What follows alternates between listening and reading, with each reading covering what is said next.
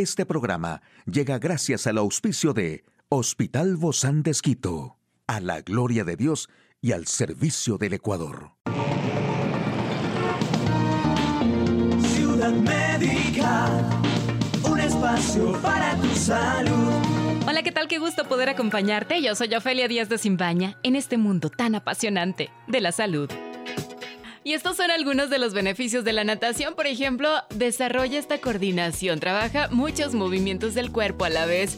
Para desplazarte en el agua, debes mover los brazos y piernas mientras además pones atención en flotar y respirar. Y para poder avanzar, todos los movimientos los llevas a cabo de manera simultánea y con ritmo, por lo cual adquieres grandes habilidades de coordinación. Además, también otro de los beneficios de la natación es que en el agua debemos ejercer más fuerza para desplazarnos debido a la densidad del agua y por ello es necesario utilizar buena parte de nuestro cuerpo para movernos. También debido a que la natación requiere completamente de la adecuada respiración, tanto para flotar como para sumergir la cabeza, el sistema respiratorio se fortalece con este deporte. Así que para poder flotar es necesario saber inflar adecuadamente los pulmones y para poder nadar con la cabeza bajo el agua es necesario aprender a nadar con ritmo y optimizar el uso del aire. Además también para el sistema cardiovascular, pues hay muchos beneficios ofrecidos por la natación como mejorar el consumo de oxígeno, disminuir la frecuencia cardíaca, crea resistencia y regula la presión arterial. Aquí el detalle de la información más actual en el campo de la salud. Una nueva revisión extensa subraya los riesgos del COVID-19 durante el embarazo. Comer un pescado de río en Estados Unidos equivale a beber agua contaminada durante un mes. Natación, el ejercicio que potencia la quema de grasa para bajar de peso y además relaja.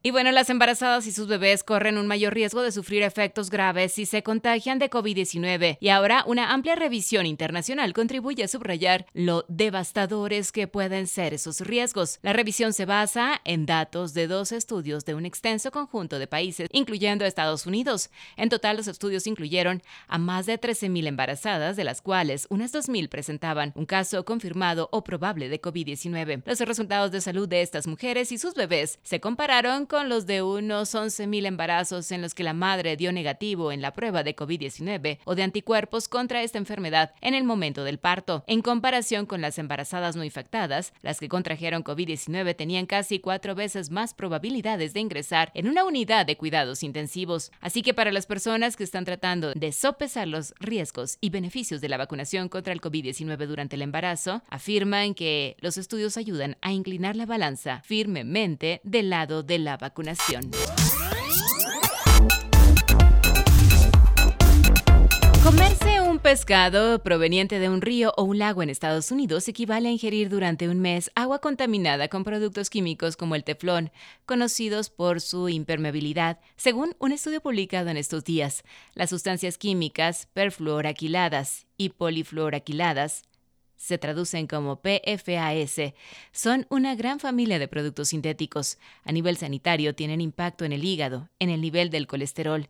Algunos de esos productos aumentan el riesgo de cáncer. La contaminación a base de PFAS constatada en peces de agua dulce capturados en la naturaleza es 278 veces más elevada que la de los ejemplares criados en cifactorías.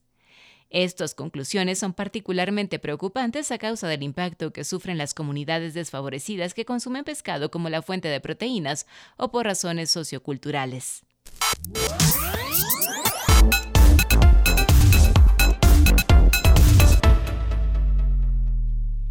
Y al momento de mantener en forma y saludable el cuerpo, existen diversos ejercicios ideales para todo tipo de personas, desde los más intensos como el CrossFit hasta el más ligero como trotar. En este sentido, la natación es una de las prácticas más completas, capaz de fortalecer los músculos con cada brazada o patada que se dé bajo el agua. Este deporte funciona como cardio de bajo impacto, lo que potencia la quema de grasa mientras tu cuerpo se mantiene relativamente relajado. Si tienes tiempo de ir a nadar más seguido, significa que si nada por una hora seis veces a la semana, puedes perder una libra cada una o dos semanas. Nadar en las mañanas antes de comer hará que el cuerpo entre en un estado de ayuno y quemará toda la grasa reservada. En un principio la natación puede quemar mucha grasa, pero luego el organismo se adapta, por lo que tienes que variar los tipos de nado y velocidades que empleas. Si desconoces las técnicas, puedes ingresar a clases para aprender a nadar a un ritmo adecuado.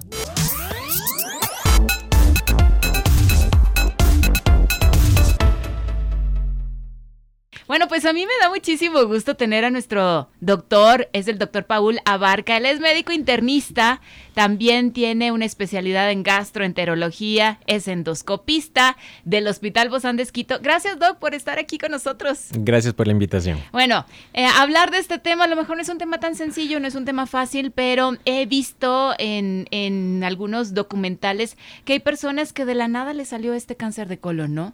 Eh, tenían una vida muy saludable, eran muy activos, inclusive hasta hacían reír. Y de repente sale esto, que es un cáncer de colon y por qué aparece. Bueno, uh, el cáncer de colon es uno de los cánceres más frecuentes que tenemos en, en, en, nuestro medio, ¿sí? Lamentablemente es un tipo de cáncer que no se ha logrado identificar un, un factor de riesgo específico que lo provoque y eh, suele ser lamentablemente esporádico su debut. ¿Y, es, ¿y se puede prevenir o no? Uh, se puede disminuir el riesgo, hablemos, no de prevenir completamente, pero sí disminuir su riesgo. ¿Qué significa esto? Ah, uh, póngamela fácil, Doc. Bien fácil, bien sencillo para que todo el mundo podamos entenderlo bien, claro. Ok, quiere decir que podemos nosotros uh, tomar ciertos hábitos uh -huh. eh, que nos pueden ayudar a disminuir el riesgo de desarrollar el cáncer de colon pero lamentablemente no siempre evitarlo. A ver, ok, como en caso que yo que yo mencionaba, ¿no? Al inicio. Exactamente. Que él tomó a lo mejor todas sus precauciones, pero apareció. Exactamente. ¿Esos qué es. son? ¿100? ¿De, de cuántos Esos son, se, se, se, los, se los califican o se los nombra como los cánceres esporádicos, uh -huh. que es un, uh, diríamos que es la mayor parte de cánceres de colon son de este origen. Obviamente todos queremos prevenirlo, entonces, ¿cómo se previene? A ver, en realidad un estilo de vida saludable, saludable. es una de las, de las cosas más más importantes, Todos por ejemplo. Los doctores dicen lo mismo. Sí, y es lo más difícil. claro.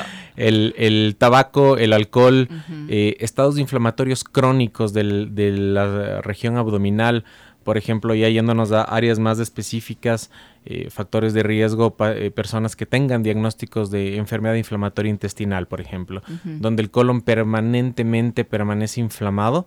Uh, son personas que tienen mucho más riesgo de desarrollar ¿Por qué se cáncer. inflama? ¿Por el estrés? No, en este caso es una enfermedad también de origen eh, genético con predisposición ambiental que lleva a tener eh, una inflamación crónica y evidente en el colon. Sabemos que no hay muchos síntomas, pero hay síntomas de sospecha de cáncer de colon. Sí, esos hay que prestarles atención, por favor, para llegar a tiempo. Eh, un, un, un, punto importante es saber que muchas personas ya eh, los síntomas debutan una vez que el cáncer está avanzado y ah. los síntomas ya suelen ser obstrucción intestinal, por ejemplo, es decir, cuando el tumor tomó un tamaño tan importante que llegó a ocluir toda la luz intestinal o cuadros de dolor, pero diríamos que estamos llegando un poco tarde. Claro, y ahí... eso ya no es sospecha, exacto, eso ya, ya, está ahí. Exacto. Pero yo hablo de que de síntomas que nos hagan sospechar. Por ejemplo, cambios del hábito evacuatorio. ¿Qué quiere decir? que una persona iba al baño de cierta forma regular, uh -huh. dicen, doctor, yo iba todos los días al baño tranquilamente, pero hace algunos meses eh, he visto que me duele el abdomen al ir al baño.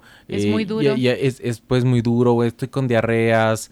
Eh, o he visto sangre en la deposición. Mm. Ojo, todos esos son síntomas de alarma para nosotros que ameritan estudio. ¿Con quién entonces debemos ir? Uh, en realidad... ¿cuál... Tenemos el gastro, tenemos el médico internista, tenemos el médico familiar, tenemos...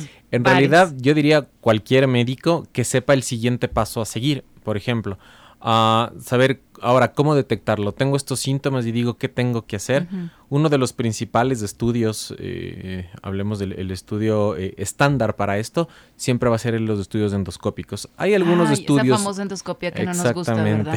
Hay algunos estudios no invasivos eh, que tienen sus pros y sus contras, y los estudios invasivos, como la colonoscopia en este caso, uh -huh. que implica sie siempre cierto, cierta preparación, sedación, realizar un estudio invasivo y este tipo de cosas, pero son los estudios más precisos. Entro con una cámara de alta definición y chequeamos todo el colon. No, pues ahí sí se ve todo, ¿verdad? Claro, lamentablemente incluso en algunos en algunas circunstancias, a pesar de hacer el estudio, no se lo logra encontrar cuando son muy tempranos y por eso es que existe un seguimiento en personas con paciente o eh, en personas con factores de riesgo.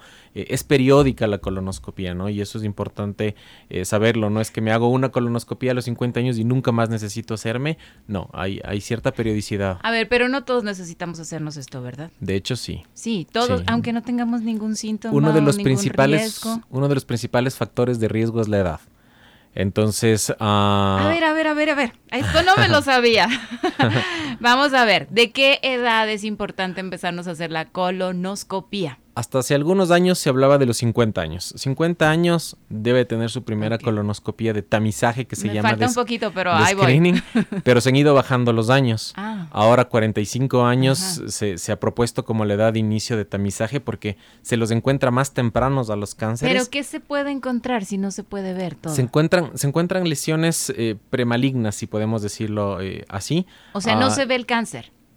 Eh, o sea, lo el momento que entramos y está en cáncer, sí, pues ya, ya la mayor parte de veces se lo encuentra, pero lo ideal es encontrarlo en etapas más tempranas. Hablemos que un cáncer de colon desde que empezó a crecer hasta que ya está establecido como cáncer son casi 10 años.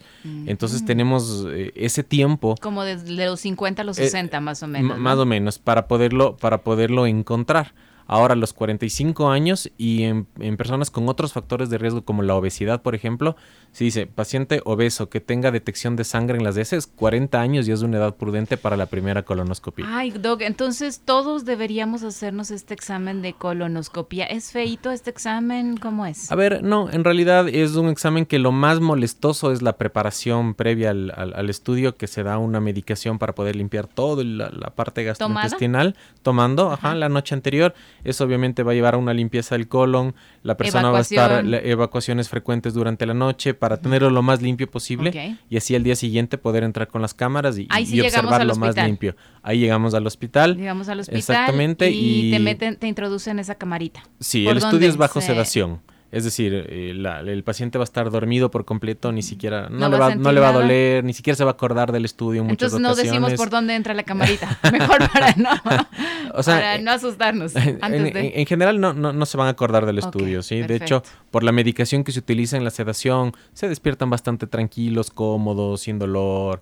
Entonces no hay, no hay mucho, mucho inconveniente en ese sentido. Ok, Sí. ¿Los resultados se dan en ese momento? Los resultados macroscópicos, digamos, lo que yo puedo ver con una cámara, se dan en ese momento. Pero muchas veces nosotros tomamos eh, muestras, hablemos que encontramos pequeños pólipos, los retiramos y siempre los mandamos a investigar para ver si es que no tienen algún grado de sospecha o son pólipos completamente benignos. Esos pólipos entonces se pueden eliminar, se tratan, ¿qué se hacen? Justamente para no avanzar al otro Claro. paso del cáncer. De ¿no? Hecho, el objetivo es entrar a buscarlos. Ok. ¿Sí? Y, y la tasa donde un médico puede, incluso el- el- la cantidad de pólipos que un médico encuentra, se le utiliza como valoración de calidad de, de colonoscopía. Es decir, yo, si como gastroenterólogo, mientras más pólipos eh, logro encontrar, quiere decir que estoy eh, haciendo mejor los, los estudios. ¿No es cierto? Pero si no hay mejor, Si no hay porque mejor, está sanito, no el paciente, mucho mejor. En todo caso, mejor, eh, pero si los encuentro, los retiro. Ok. Los retiro y los mando a investigar siempre, porque de ahí eventualmente podría originarse un, un- un cáncer a futuro. Cuando, cuando esto sucede, entonces, Doc, se retira Sí. y se retira también a través de una cirugía abierta Sí, o cómo es. la depende, depende del tamaño. Digamos que yo entro y encuentro algo muy temprano, pequeño, en ese mismo momento lo dejo retirando. Ah, ¿sí? de una Eh, vez. de una sale. vez. Pero ya hay lesiones más complejas. Cuando ya hemos llegado un poquito más tarde al, al- al diagnóstico, eh, hay lesiones ya más grandes que pueden ser retiradas por endoscopía a través de procedimientos especiales. O si son muy grandes y muy complejas, la opción quirúrgica siempre está de por medio en, en Es- retirar. Estos pólipos pueden degenerar en cáncer si no Sí, se retiran. Por lo general, sí. O si siguen creciendo. Si siguen creciendo, por lo general eh, es una de las principales causas. Van creciendo, van creciendo hasta que se